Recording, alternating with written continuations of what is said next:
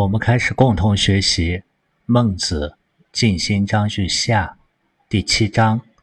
孟子曰：“五经而后知杀人之轻之重也。”我们先来看一下里面的字，“五经而后”的“经”字呢，它的甲骨文像人的嘴巴里含着一个东西，是包含的那个“含”字的初文，因为它表示的是正在含着的这个状态。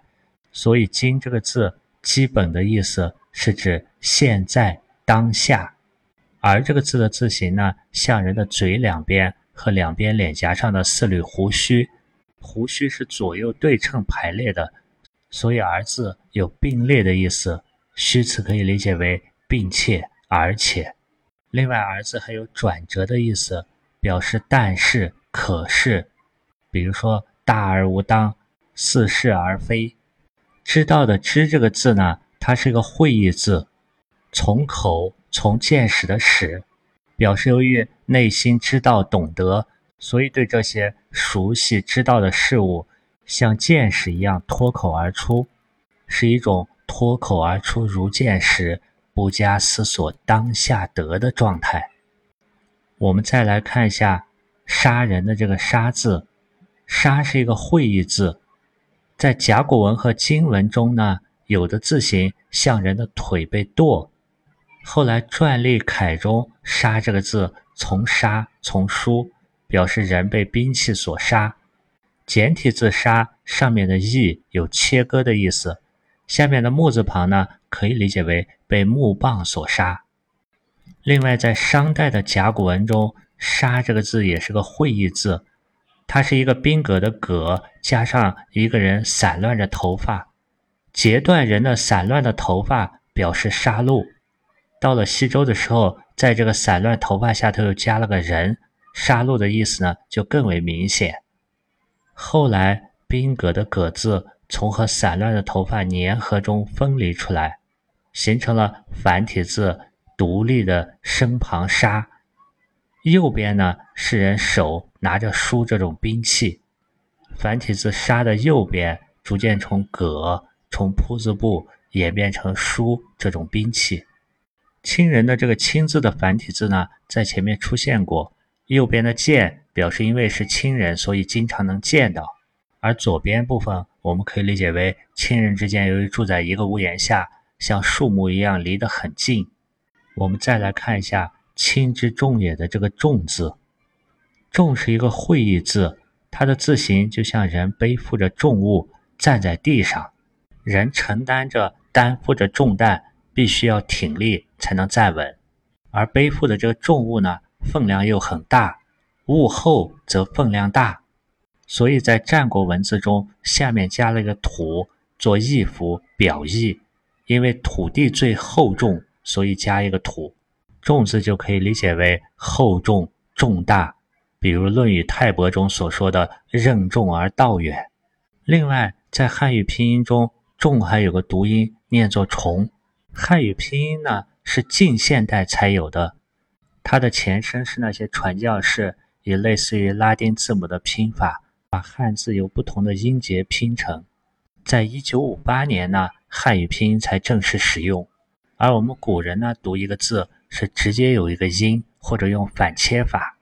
重这个字呢，既然有重和重两个音，它也就包含有重的意思。物如果重复的积累起来，则厚重。所以当它发重的音的时候，又指重复、重叠。比如在《周易》的乾卦中有“重刚而不中”的说法。重刚指的就是上下两个阳爻叠加起来、重叠起来。如果物体很重呢，它背负起来就很累人，所以重又指拖累、牵连。另外，读重的时候也可以用作副词，表示动作行为的重复，相当于再次又。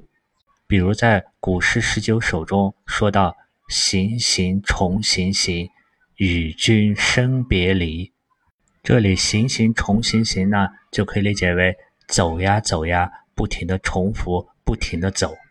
有的注释本上可以把这句话简单的从字面上理解为我现在才懂得杀死别人亲人的严重性了。我们还可以从刚才讲过的各个字上面再进一步的分析引申一下。这句话里的“武”呢，由于着重指身体，可以理解为是孟子切身体会。今而后这三个字呢，可以理解为是从今、从现在才懂得了，往后才懂得了，是一种从今以后的意思。由于“而”有并列的意思，我们也可以把“今”和“后”通过这个“而”字并列的去理解。孟子这里说的是“吾今而后之”，并没有说“吾今之”或者说“吾后之”，那么更多是一种今天的当下、现在和加上将来以后的“后”。如果联想到佛教中经常说的戒定慧，也可以把这个“今”呢。联想为当下的一种戒，而后字呢，联想为戒定慧中的定，戒而后定，戒和定加起来呢，就是慧。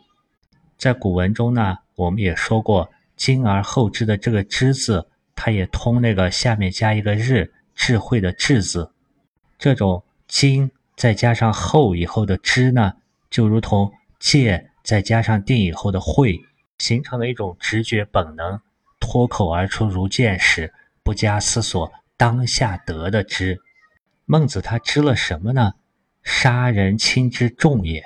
如果这里的重，我们在读音时读作轻重的重，那么这种重呢，我们可以理解为类似于任重而道远的重，它是一种其事重大。杀人亲的这个事呢，是很重的，很重大的。同时呢，其情严重，它带来的心情。情绪也是很严重的、很沉重的。另一方面，如果我们把这里的“重”理解为重，它又代表一种重复、再次。这就是后面孟子所说的“杀人之父，人亦杀其父；杀人之兄，人亦杀其兄。”它是一种冤冤相报何时了？杀人者与被杀人亲人之间的一种仇恨的重复。你杀了别人的父亲，别人也会杀你的父亲；你杀了别人的兄长，别人也会来杀你的兄长。由于儒家有“己所不欲，勿施于人”的这种换位思考，所以孟子会提出“仁义杀其父，仁义杀其兄”。这里面的“义”字呢，是一个指示字，“意”字在甲骨文小篆中中间的那个“大”呢，像一个人立正的形状。然后在这个人的身体和两臂间呢，各做一点或者一道斜线，以指人的两腋所在。按照广韵里的说法，人的两个手臂下垂，手臂和身体之间呢，则谓之臂翼。所以“翼”字的本意是指人的腋窝。因为人的手臂和身体有重叠的意思，所以“义”字也引申为重类之词。比如“义”做副词时，可以理解为又一次的“又”，也是的“也”。这样去理解这一句话呢？杀人之父可以理解为事情的因，而仁义杀其父呢，是这个因所产生的果。同样，因为你杀了别人的兄弟，所以结果是别人也来杀你的兄弟。而孟子是在第七章的开始说，孟子是在今而后。知了这种你来我往、冤冤相报的杀人之亲之后的因果关系果报的，按理说这种结果是可以从儒家的“己所不欲，勿施于人”以及反求诸己，还有根据我们社会一些为父为兄报仇的常理，很早就能够推理想到的。为什么孟子这里说“吾今而后知”？孟子的这种。切身的感知呢，更类似于一种对某个道理已经知道、理解以后，进一步能够切身的去证得、证实它。我们可以用佛教的智慧系统为参考，来理解一下孟子对这个是如何尽心之信的。这种对杀人亲之重也的知，也类似于佛教所说的信解行之后的证。我相信了，了解了。去实践了，然后证得了，这样得到的信得到的知才是正信正知。在佛教华严经中有描述，阿罗汉具有宿命通的神通。阿罗汉的修为能够知道五百世以内的因果果报关系。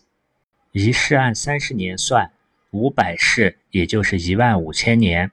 一万五千年呢，它是一个时间的维度。如果把时间的维度换算成空间的维度，也就是所知的范围是一万五千光年那么大。而佛陀呢，他又能够知五百世以外的信息，所以当阿罗汉看不到周利盘陀迦和佛陀的关系的时候，佛陀解释，这是因为在五百世之外，他们俩有关系。这样，我们再来看孟子所说的“五经而后知杀人之轻之重也”，它更类似于不是说孟子突然懂得了这个道理，而是孟子的修为在某一天。达到了能够实证到杀人轻之重，他能够清晰的证到杀人之父人亦杀其父，杀人之兄人亦杀其兄这个因果关系，这个果报，所以他会在他的修为达到了这一点的当下，说出了“今而后知”这句话。当然，这些只是个人理解，不是标准答案。我们接着看，如果我们以现代人的观念来看杀人之父。人亦杀其父，杀人之兄，人亦杀其兄呢？可能会觉得这种行为非常野蛮原始，属于以暴制暴，跟法治社会的观念不符。但这种现象呢，在孟子那个时代是个很普遍的现象。我们可以看一段《礼记·谈公篇》的记载。谈公呢，是鲁国一个很懂礼的人，在这一篇中就记录孔子的弟子子夏问孔子说。居父母之仇，如之何？子夏问孔子如何对待杀害自己父母的人。夫子曰：“庆苦枕干，不是夫与共天下也。”孔子说：“睡在草垫上，枕着盾牌，这就是一个随时准备报仇的状态。然后呢，不去做官，为的是和仇人不共戴天，先做报仇这件事情。”欲助世朝，不反兵而斗。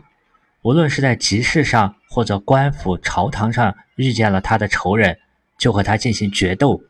兵器呢，要经常带在身上，不用回去拿兵器。子夏接着问：“请问居昆地之仇如之何？”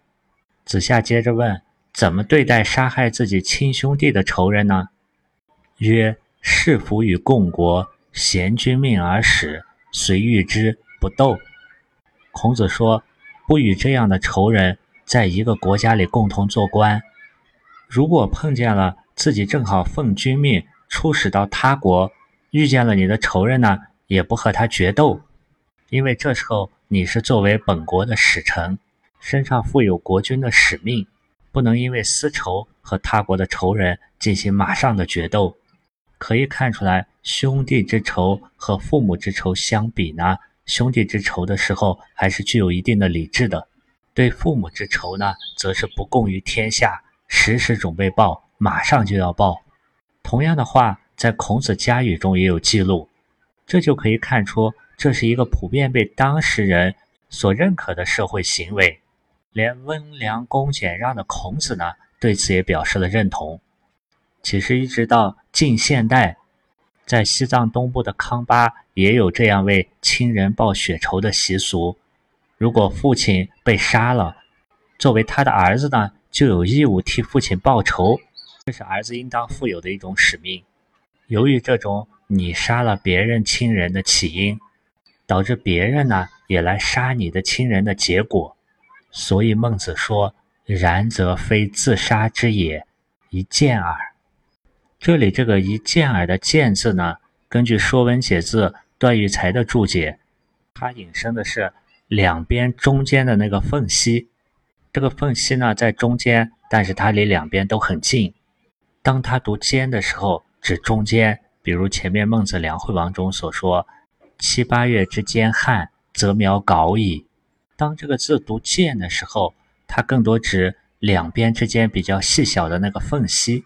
读“间”的时候，这个字也写作“门”的中间一个“月”，就好像门的两边的户开了一个小缝，月光照进来一样，它更多是指缝隙那个空间。比如《庄子养生主》中所说：“比劫者有剑，而刀刃者无厚。”用厚度很薄的这个刀刃呢，去进入那个间隙。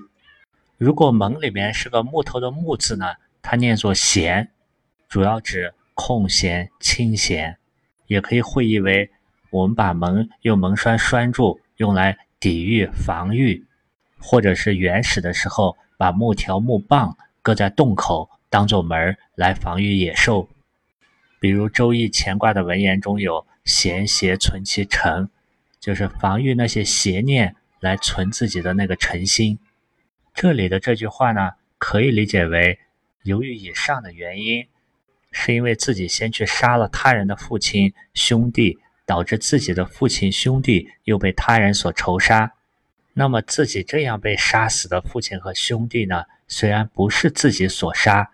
但和自己所杀也没有什么区别，他和自己所杀的差别只是一件耳。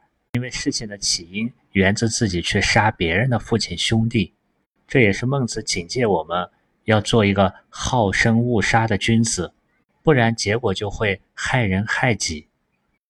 我们看第八章，孟子曰：“古之为官也，将以欲报；今之为官也，将以为报。”这句话的意思可以理解为，孟子说，在上古的时期设立关卡是打算用来抵御强暴的，但如今设立关卡呢，却是打算实行强暴的。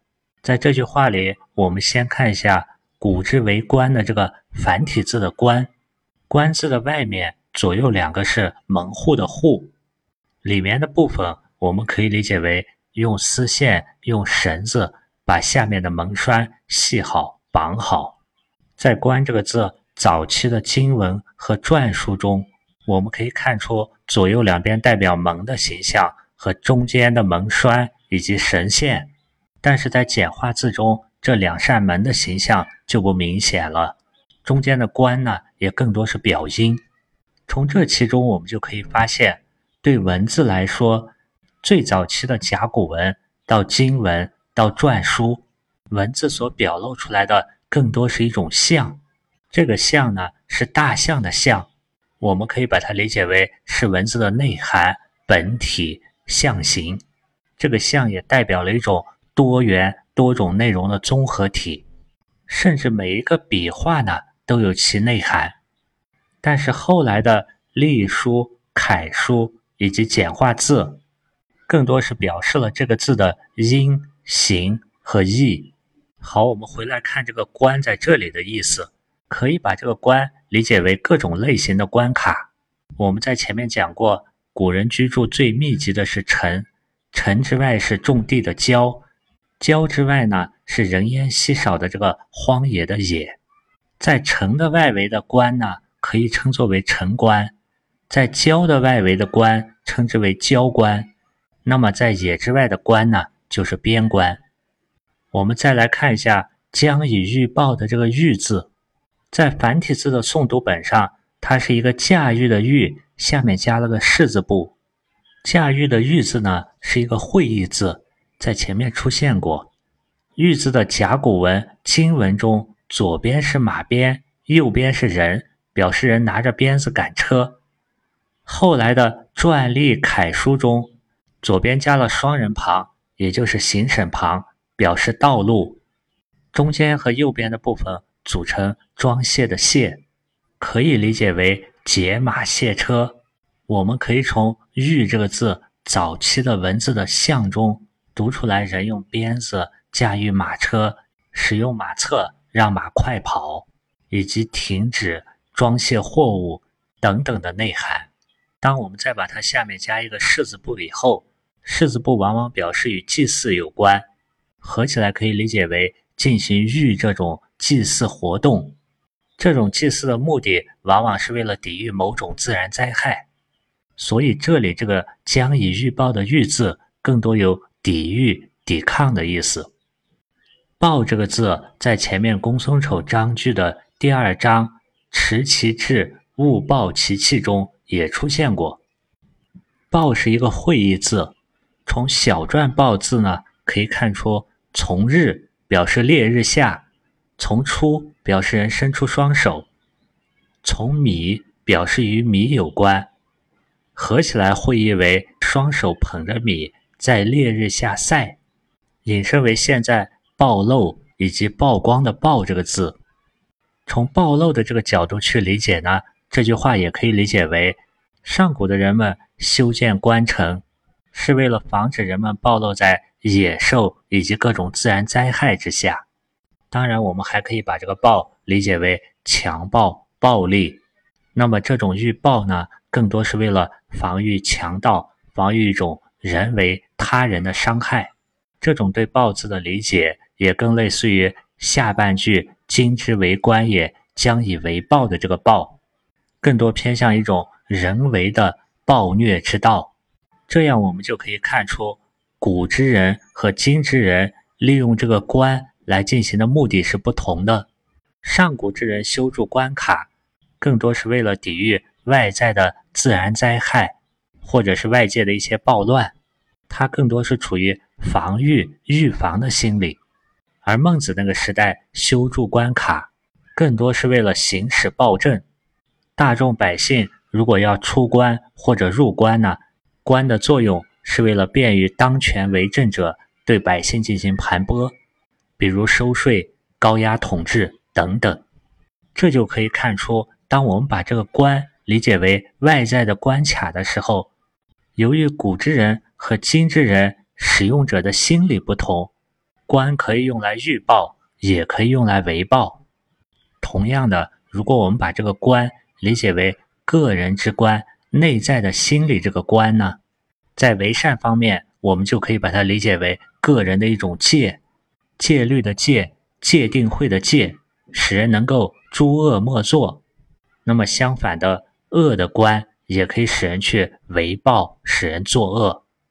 从这一章就可以看出，如果为政者倡导的方向不同，为政者如果倾向于为暴，就会引发。上章第七章所形容的百姓间杀人的事件频出，很多人去杀人亲或者其亲被杀之。这种国家政府为政者对百姓的一种影响呢，也像自己的行为能够影响到妻子儿女。这也就是下一章所说的“生不行道，不行于妻子”的道理，是从描述外在影响转而又说到。具体每个人要提升自己的内在修养，进而影响到自己身边的妻子儿女。我们看第九章，孟子曰：“身不行道，不行于妻子。”身体的这个“身”字呢，甲骨文像一个人隆起腹部的形状。由于人依赖身体而有生命，所以“身”又指生命，同时身体跟随人的一生。所以生又指毕生一辈子，身体呢，它属于自己，所以生也指自身自己。人们还可以身体实践体验，所以在前面进行篇我们所学的尧舜性之也，汤武生之也，那个生呢，就可以理解为体验实行。这里生不行道这句话可以理解为。自身不遵循道而行，这样去解释呢，是把“身不行道”的这个“行”字理解为动词的遵行。行是一个象形字，小篆的“行”字呢，就像人以左右腿行走，行的左右两部分就像人的左右腿，而甲骨文的“行”呢，左右两部分合起来像一个十字路口。所以甲骨文取象的是四通八达的那个形的含义，是圆取诸物；而小篆呢，取象于人两腿行走为进取诸身。人是用两条腿走路带动身体前进，所以行字又指运行、流动。比如《论语阳货》中所说：“四时行焉，百物生焉。”同时，人的行还可以理解为。人之做事情的施用，所以行又指一种施用、施行、施展。这里所说的是生不行道，那么和这相反的身行道是什么状态呢？就是前面万章章句上的第七章以隐的那种状态。以隐决定以思道觉思明，使先知觉后知，使先觉觉后觉，就是一种身行道推行道的状态。这种身行道的状态，在家中就表现为行于寡妻。行于寡妻呢，是在第一篇《梁惠王篇》的上里，孟子引用《诗经》中的话，他说：“行于寡妻，至于兄弟，用这样的方式呢来治理于家邦。如果反之，做不到行道，结果就是身不行道，不行于妻子。在古文中，不行于妻子的妻子，不是作为一个词，而是作为两个字去理解，妻。”指的是配偶，子指的是子女，不行于妻子呢，可以理解为道在妻子儿女身上也行不通，就是所谓的道不行于妻子，也可以理解为由于自身身不行道的影响，导致妻子儿女呢也身不行道，不肯行道，这样的状态呢是妻子不行于道。为什么一个人的行对妻子、子女有这么大的影响呢？我们也可以从“行”这个字的范围上来看，《十三经》中的《尔雅》就解释过：“堂上谓之行，堂下谓之步。”堂我们可以理解为厅堂之上，或者说现在的客厅。不管是现在的小家庭，还是古时候的大家族，堂都是。家人之间交往最密集的地方，所以一个人在堂上的行，对你的家人有很重要的影响。我们前面在讲亲人的“亲”这个繁体字的时候也说过，“亲”字的左边指的是在空间上挨得很近的人，而繁体字“亲人”的“亲”右边的那个“见”呢，指的是在时间上、频率上见的很多的人。所以亲人之间的影响。才会很大。如果我们把“行”字理解为走路这个动作，跟它相类似的还有走，还有趋。尔雅中除了说堂上之谓行，他还说了堂下之谓步。步呢是比较缓慢的走，比如安步当车。门外谓之趋，一步一趋的那个趋字呢，指的就是小跑，在门外的走廊台阶上。我们可以小步快走，再往外呢，中庭谓之走，大路谓之奔。在古文中，走实际上是跑的意思，在院子里呢叫做走，在大路上呢叫做奔。东汉许慎的《说文解字》中解释行也说：“行，人之不趋也。”这里的不呢，可以理解为是一种徐行，是在堂下慢慢走。而这里的趋呢，可以理解为是一种急行，是在门外急走，快快的走。前面这两句呢，是以行言之，后面接着呢，以使唤人的这个使，在说使人不以道，不能行于妻子。有的翻译把它翻译成使唤别人不遵循道而行，那么就会连自己的妻子儿女都使唤不了。这个意思呢？跟后面的第三十二章也有关联。当我们还做不到修其身而天下平的时候，又常常不以道去使唤、差使他人，那么结果就是最后不能行道于妻子，不能使唤、唤醒自己的配偶、子女，或者说不能够亲亲，不能够达己达人。关于这一点该怎么办呢？孟子在前面。离楼章句上的第四章说过，孟子曰：“爱人不亲，反其仁；治人不治，反其智；礼人不达，反其敬；行有不得者，皆反求诸己。其身正而天下归之。”这里就是当碰见了不能行于妻子的时候，要反求诸己，在自己身上找问题。是不是爱人不亲？是不是自己智慧不够，治人不治？或者是自己不够尊敬他人，所以礼人不达。孔子说过“道不远人”，所以这首先体现在道是在自己身上，进而呢扩展到亲近的人身上。儒家的修身路径也是自身先发展仁爱之心，然后修身，然后亲亲，由修身呢推广到齐家，最后到为政。孔子说过：“仁者，仁也。仁爱的那个人呢，是体现在人身上的。亲亲为大，义者宜也。尊贤为大，故君子不可以不修身。思修身。”不可以不事亲，思事亲；不可以不知人，思知人；不可以不知天。在这一过程中，修身最体贴、最直接、最集中的外在体现呢，是亲亲，也就是做好五伦中的父子、夫妇、君臣、兄弟这些关系。关于身不行道，不行于妻子，使人不以道。不能行于妻子的例子呢？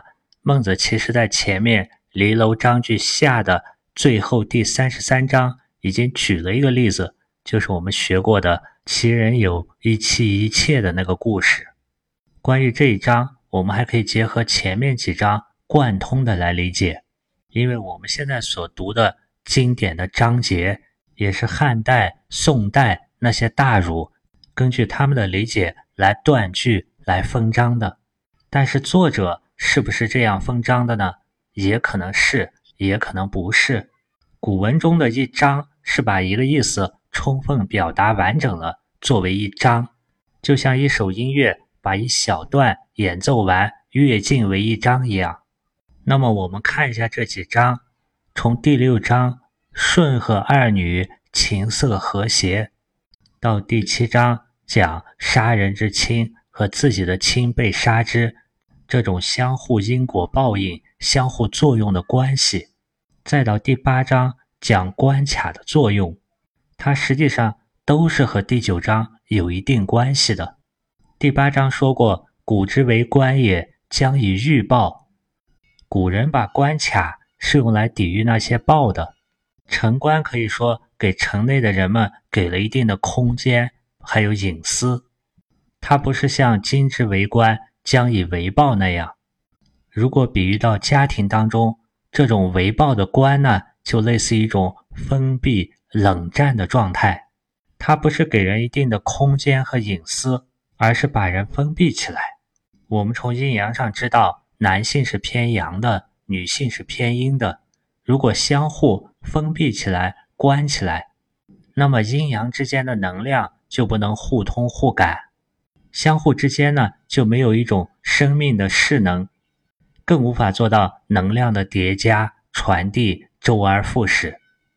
一旦人与人之间的情绪能量不交流、关闭了、封闭了、封控起来了，那么对双方而言，阴阳能量都会降低，可想而知，对健康、对心理的影响就会很大。